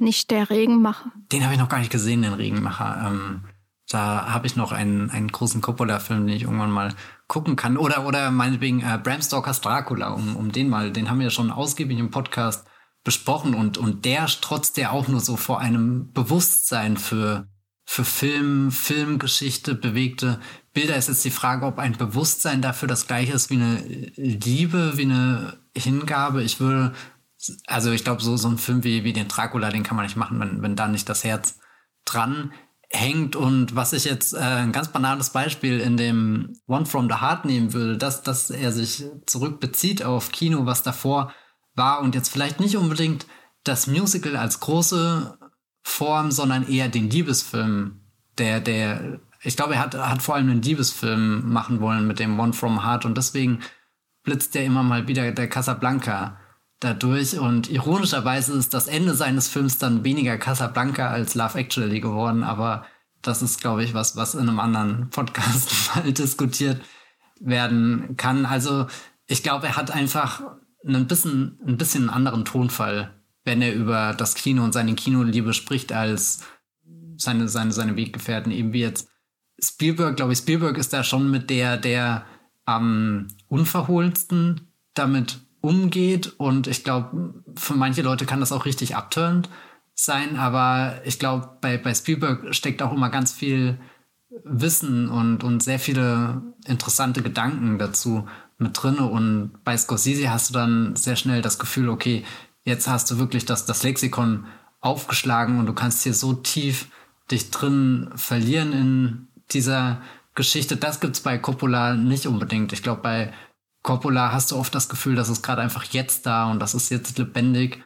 Und irgendwo gibt's da eine Geschichte dazu, aber der Film bietet dir schon mal so viel an, dass du gar nicht an den Punkt kommst, um jetzt wirklich zurück an diesen Ort von Casablanca zu reisen, zu, an diese, an diese, diese Flugplatzsequenz, die ja wirklich eine, eines der stürmischsten Bilder des Kinos ist. Also es ist eigentlich unglaublich, dass, dass Coppola hier einen, einen Film geschaffen hat, der es fast zwei Stunden lang hinkriegt, dir A, diese Szene ein bisschen in Gedanken vorzumalen und dir B, trotzdem so viel zeigt, dass ich danach nicht total hektisch die Casablanca DVD eingeworfen habe, um nochmal dieses Ende zu bezeugen, sondern auch irgendwie so erfüllt war von den, den Coppola Bildern, dass, dass ich zwar jetzt schon im Hinterkopf seit 24 Stunden über Casablanca nachdenke und, und mich halt die Frage, stimmt, warum gucke ich den nicht einmal im Jahr?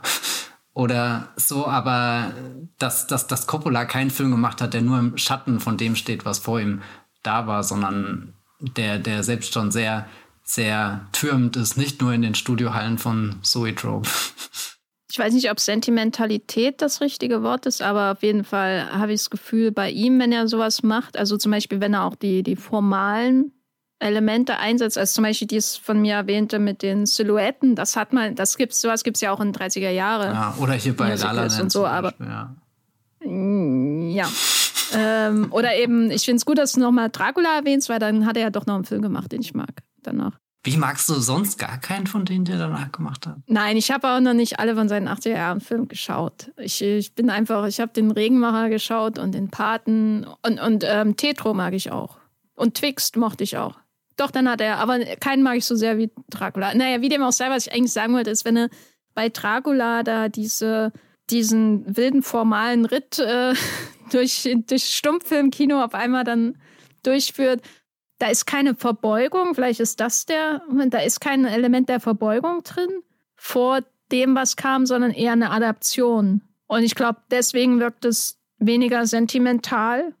Ähm, wie gesagt, ich finde Scorsese nicht sentimental in seiner Auseinandersetzung mit dem klassischen Kino oder so, aber irgendwie ist auf jeden Fall weniger Sentiment, es ist weniger Gefühl darin, sondern eher eine Adaption von Mitteln um etwas Eigenes zu schaffen, was man ja auch bei zum Beispiel, was man grundsätzlich, glaube ich, auch über Jacques Demy sagen kann, der daraus ja eigentlich seinen eigenen Stil baut, auf eine Art, wie das, glaube ich, weder Scorsese noch Coppola gemacht haben. Aber was, zum, was ich zum Beispiel mit Sentiment meine, und das ist selbst bei Demy da, ist der Moment, wo Gene Kelly in Rochefort in die Kamera grinst mhm.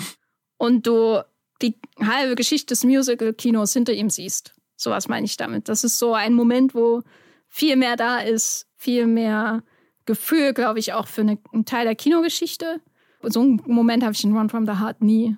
Ich würde zum Beispiel auch sagen, dass das bei Scorsese bei New York, New York da ist in dem Finale. Das funktioniert für mich überhaupt nicht. Aber da ist ähm, sowas von einer Verbeugung auch drin. Und natürlich versucht es auch was zu adaptieren, aber irgendwie ist es auch einfach nur Thank you, Vincent Minnelli, for everything you've done for me. Academy Awards Rede, die da im Finale passiert. ähm, ich glaube aber, das hilft Coppola hier auf jeden Fall. Ich glaube, wenn da irgendwie ein Hauch noch oder wenn da noch mehr Sentiment oder noch Nostalgie drin wäre, dann würde er seinen eigenen Film untergraben. Ich glaube, es ist wichtig, irgendwie in One from the Heart, dass, dass da nicht zu viel Herz drin ist. ich weiß nicht. Es ist ja nur einer mit Herz. Ja, es ist nur einer. Hm.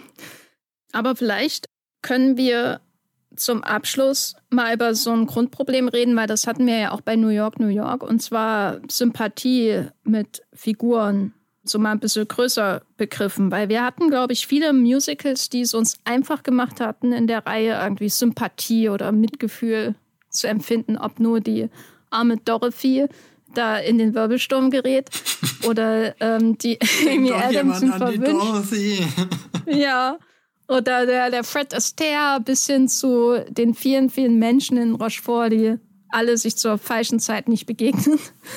Und dann hatten wir diese beiden Filme jetzt hier. Ich glaube, beim nächsten ist es ganz anders mit der Sympathie, aber ich sage nicht, wer der Film ist. Und dann hatten wir diese beiden Filme von diesen beiden New Hollywood-Autoren, Filme. Und ich weiß nicht, Robert Altman hatten wir ja auch, aber selbst da hatte ich mehr Sympathie, glaube ich, mit den Figuren bei, bei Nashville. Der ist, glaube ich, auch besser als beide hier. So, einmal hier Robert Altman rappen, Nashville, großartig, danke. Aber jetzt hatten wir hier New York, New York und Run from the Heart, wo so dieses, dieses Sympathie schon irgendwie sehr wichtig ist. Vor allem natürlich für die Männer oder die Absenz der, der Sympathie ist sehr wichtig. Was ich mich gewundert habe, ist, dass mich bei diesen beiden Filmen, dass ich ja viel größere Probleme damit habe, als wenn ich jetzt irgendeinen Godard gucke, wo ich sowieso die Hauptfigur hasse wie die Pest. Und das stört mich überhaupt nicht. Ich lasse mich gerne manipulieren, auch von der künstlich gesetzten Musik in Le Mépris. Und finde das trotzdem irgendwie tragisch, auch wenn ich weiß, dass Godard ähm, das natürlich auch so ein bisschen damit spielt, äh, das alles so übertrieben so operettenhaft zu machen oder opernhaft im Finale und so.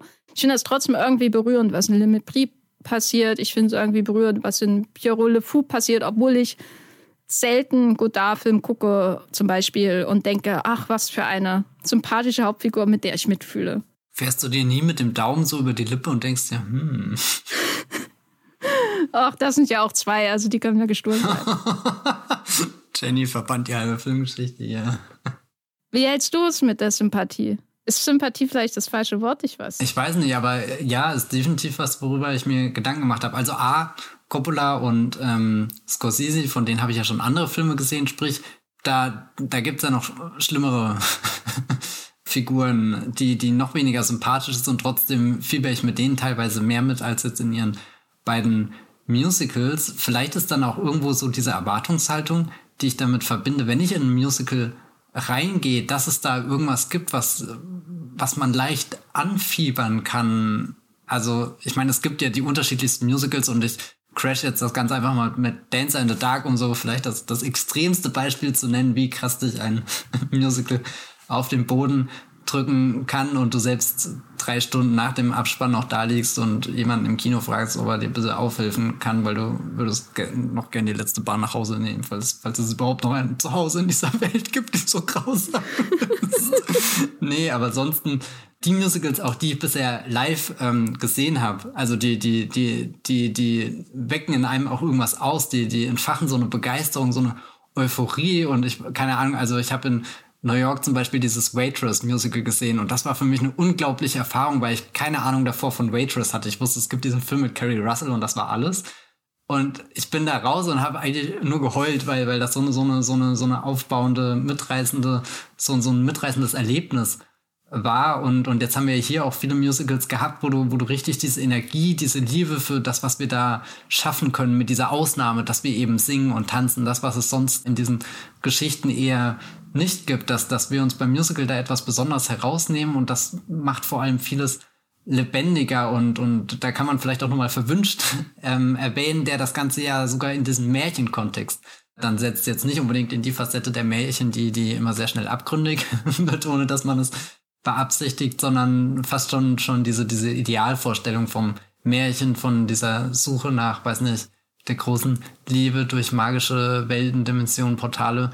Und ich glaube, dass, dass Coppola und Scorsese da, da schon vielleicht irgendwie den Schritt weiter gedacht haben. Jetzt nicht ausgestellt ein Metamusical gedreht haben, wie, wie wir es davor zum Beispiel mit Singing in the Rain hatten, was einfach sehr viel mit, mit Hollywood und Vermächtnisfragen und so beschäftigt war, sondern sich halt einfach gesagt haben, ja, wir sind halt jetzt auch Filmemacher im New Hollywood Kino und, und äh, verankern da halt auch eine Geschichte drin, die wir äh, in einem anderen Film, Taxi Driver oder so, erzählt hätten. Und, und dann finde ich ehrlich gesagt den Sprung zu La La Land auch gar nicht mehr so groß, weil das ist auch ein Musical. Da habe ich Trailer gesehen, habe die Musik gehört, habe die Poster angeschaut und dachte, oh Gott, das ist ja einfach nur der beste Komfortfilm auf dem Planeten. Das wird die Feelgood-Nummer des Jahrhunderts und dann stellt sich heraus, nee, das wird ausgerechnet The Greatest Showman. nee, was ich sagen will, ich sitze im Kino, und Fieber Emma Stone und Ryan Gosling zu und denke mir, das wird immer die größte Liebesgeschichte. Und dann habe ich La La Land das erste Mal gesehen und die letzte halbe Stunde ist ja wirklich einfach ungemütlich, wo sich dieser Film dann so sehr hinterfragt und seiner Fantasie, die er da aufbaut, in der Liebesgeschichte, die er erzählt. Und ich glaube, da, da hat La La Land bewegt sich da auch irgendwo auf dem gleichen Weg wie, wie eben Coppola und Scorsese und ich finde es interessant. Manchmal bin ich davon irgendwie enttäuscht, weil ich eben auch, deswegen habe ich ja ganz am Anfang des Podcasts äh, hier, äh, ist das überhaupt ein Musical, kurz eingeworfen, weil ich den Film gestern geschaut habe und eigentlich dachte, ja geil, das ist, das ist jetzt der, der Coppola im vollen Musical Modus und ich weiß ja, wie er seine Filme inszenieren kann und, und dann haben wir hier wieder den, den Spielberg, der, der nach all den Jahren endlich seine West Side Story inszeniert hat und der Film ist abgegangen wie, wie, ja, keine Ahnung, wie, wie wenige andere Filme in jüngerer Vergangenheit. Und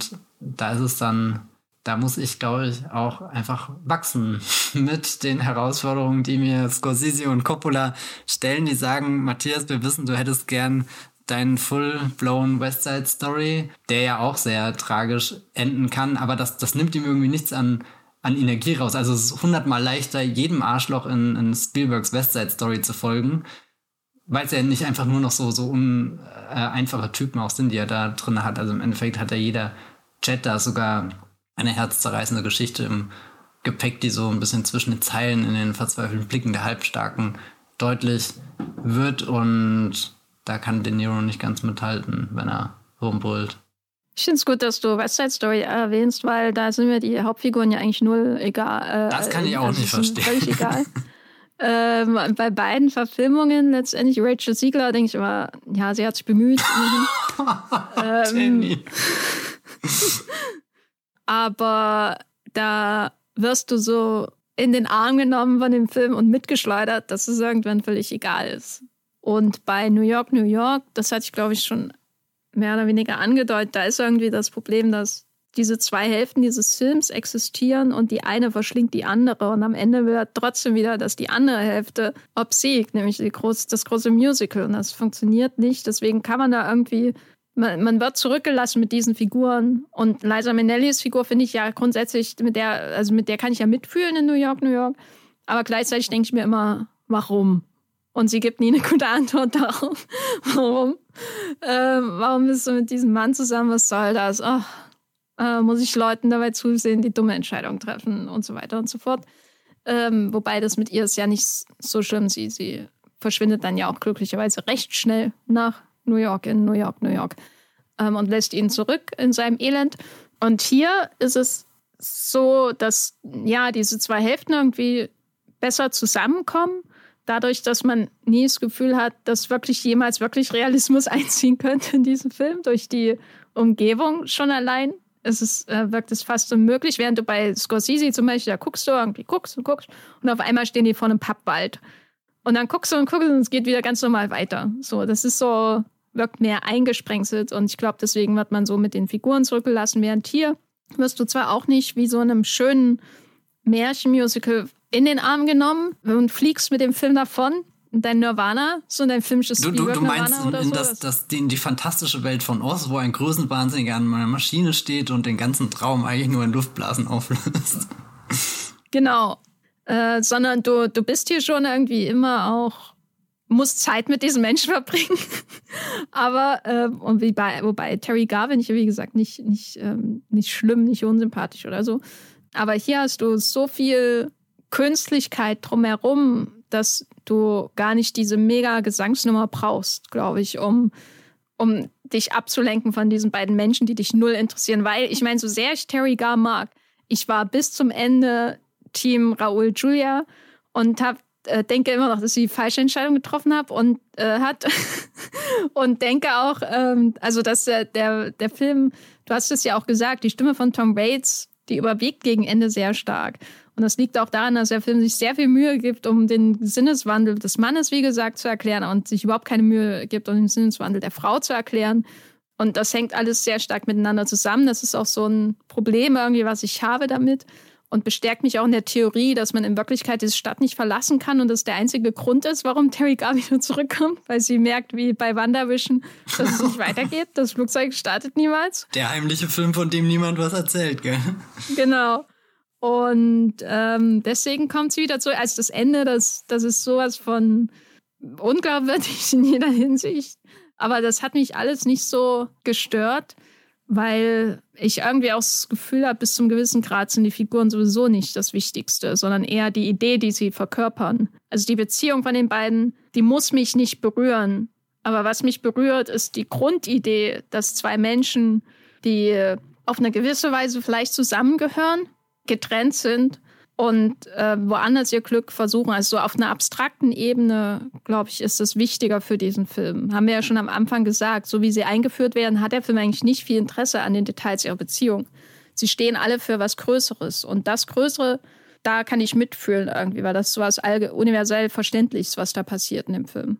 Und das kann ich von New York, New York nicht behaupten, außer es ist universell verständlich, dass man zu viel Zeit mit einem Arschloch verbringt.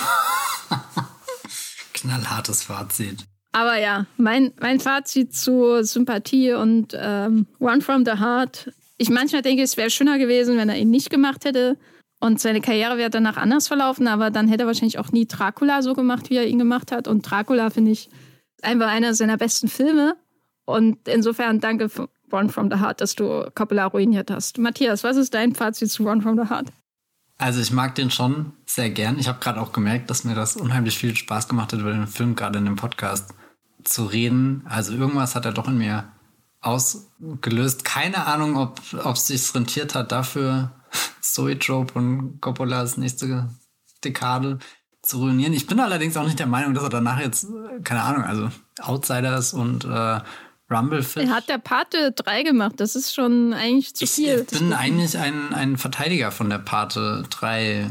Ja, aber niemand ist perfekt, also. die, die, die zwei Filme, die mir ins Grab bringen, ist Fantastic Beasts, The Secrets of, Grin äh, of, of Dumbledore und, und The Godfather Part 3. Äh, ähm, nee, ich weiß nicht, ich gucke der Part 3 am Ende und, und hab da absolute Gänsehaut, was da in den letzten Minuten passiert. Das ist schon großes Kino. Aber ich, ich saß gestern da, habe den Film angemacht und habe mich mal wieder eigentlich recht wenig informiert gehabt und habe dann gerade eigentlich während dem Schauen erst realisiert mit, oh Gott, jetzt guckst du ja wirklich diesen Coppola-Film, der, der, der so seine Karriere umgestellt hat. Und es ist natürlich gestört, ähm, dass, dass, dass, dass er nicht mehr unbedingt an, an diesen, diesen, an diesen Mega-Run anschließen konnte, den ich vorhin aufgezählt habe, mit eben den zwei Patenfilmen, den Dialogen von äh, hier Saxophonisten in einsamen Häusern und äh, irgendwelchen Leuten im Krieg. Ähm, also, keine Ahnung, das, das ist natürlich auch eine irrsinnige Vorstellung, dass, dass er es so einfach weitergemacht Irgendwelche hätte. Leute im Krieg, ich muss jetzt also lange nachdenken, worüber redest Oh Gott. Das ist eine interessante Zusammenfassung. ich einfach den Filmtitel sagen und äh, mein, mein, meine schnelle, äh, ja, bin auf nichts Besseres gekommen. Nee, ich, äh, es ist auch irgendwie komisch, sich jetzt eine andere Coppola-Karriere vorzustellen und ich will das irgendwie nicht so einem Film auflasten, der der sowas Großes, Interessantes, Faszinierendes, völlig Überzeugtes versucht hat. Also ich bin, ich nehme lieber dieses Faszinosum der ganzen Produktion in Kauf, als dass, keine Ahnung, Coppola halt irgendwas Lahmes stattdessen gemacht hätte. Hm. Ich meine, vielleicht macht er ja demnächst sein Megalopolis oder wie er heißt, wirklich. Und dann, und dann, dann werden wir eh, ja, ich weiß nicht, dann werden wir halt das Kino beenden müssen. Äh, mich, mich hat, ich musste beim Schauen auch an dieses New Yorker Profil von Robert Eggers denken, was es letzte oder vorletzte Woche gab. Dieses große. Ja. Nicht, dass ich jetzt Robert Eggers und. Oh Gott, das habe ich nicht. Ich habe nur, nur den Guardian mit äh, hier Ding gelesen, äh, weißt schon. Na, das war einfach so ein ganz großes Profile über ihn, wie er zu dem oder was er ist und die Dreharbeiten zu The Northman und die unglaubliche Ambitionen. Also ich fand es schon sehr, sehr lesenswert, weil ich vorher auch nichts über Robert Eggers wusste, außer ähm, so Filme von ihm gesehen zu haben. Und da wurde, glaube ich, ich weiß nicht mehr, ob es Ethan Hawke war oder Willem Dafoe. Ich glaube, Ethan Hawke. Irgendjemand wurde da zitiert mit, es ist doch besser, mit jemandem zu arbeiten, der einen Big Swing macht und der einfach so Großes probiert, als, also es wurde nicht genau so gesagt, aber das wurde so hervorgehoben mit, die Dreharbeiten waren vielleicht total weird und verwirrend und anstrengend und alles. Aber wenigstens habe ich hier einen Regisseur, der was versucht. So, der einfach völlig größenwahnsinnig da reinrennt und das macht. Und es war einer dieser beiden Schauspieler, ich glaube, es war Ethan Hawke, der das gesagt hat. Daran muss ich öfter denken bei, bei One from the Heart. Und äh, das bleibt dann auch äh, der Vergleich zu Robert Eggers und Francis Ford Coppola, den möchte ich nicht zu weit treiben an dieser Stelle. Das kam aber auch hier aus dem äh, Guy Lodge, hatte ich gelesen, das Porträt. Und der kam auch irgendwie, in dem Mittelpart gibt es dann so, so eine Stelle, wo es halt darum geht, naja, jetzt hat er seinen großen Studiofilm gedreht und es ist einfach unfassbar, dass er, keine Ahnung, wie viel Millionen, 90 Millionen oder so da verschießen konnte oder 70 oder so. In, in, in einen Film, der, der eigentlich sich anfühlt, als, als stammt er aus einer anderen Zeit oder so. Gibt es schon ein Wikinger-Musical? Äh, kann nicht mehr lange auf sich warten lassen. Es gibt ja schon Wikinger-Videospiele, äh, Wikinger-Serien bis zum Abwinken, Wikinger Arthouse. Äh, naja, gut, das war Nikolaus Winning-Reffen, der hat das erst en vogue gemacht mit äh, unserem großen Tierwesenfreund Mats Mikkelsen. You're killing me. Es ist gerade auch ein bisschen enttäuschend, dass Robert Eggers nicht der erste große Wikinger-Regisseur ist, sondern dass, dass einfach Nicholas Winding Refn diesen Posten einnimmt. Oh Mann.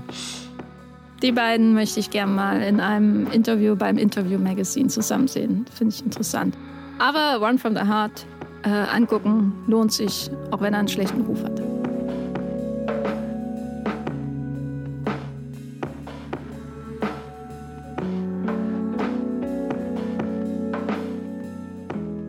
Matthias, wo hältst du dich im Internet auf, wenn du nicht gerade an deinem Drehbuch für das große isländische Wikinger-Epos äh, der kommenden deutschen Filmgeschichte werkelst? Ich bin äh, auf Twitter unterwegs als Matthias Hopf oder Breeblebrox mit 3 E. Ihr könnt Dinge von mir auf meinem Blog lesen, das Filmfilter. Und beim Movieplot schreibe ich auch den einen oder anderen Text. Vermutlich sogar deutlich mehr als auf meinem Blog. Jenny, wo, wo schreibst du deine Drehbuchideen auf? Also ich habe da neulich ja diesen Film über Christus gesehen mit Thomas Gottschalk. Und ich habe quasi das Drehbuch mitgeschrieben.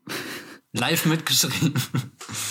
Live mitgeschrieben, was in die Passion passiert ist bei RTL. Das könnt ihr bei Movieplot lesen. Ähm, da schreibe ich. Außerdem könnt ihr mir bei Letterboxd folgen, einfach als ähm, Jenny Jecke. Da seht ihr, was ich äh, für Filme schaue. Und bei Twitter als Gafferlein oder Jenny Jecke findet ihr mich auch.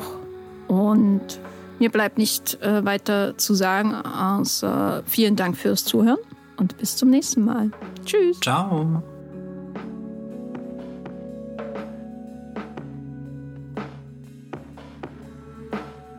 Der Wollmilchcast wird produziert von Matthias Hopf und Jenny Jecke. Unser Intro und Outro stammt aus dem Song Slam Canto von Kai Engel. Ihr könnt den Podcast bei allen gängigen Apps abonnieren und wir freuen uns über Kommentare und Bewertungen bei iTunes.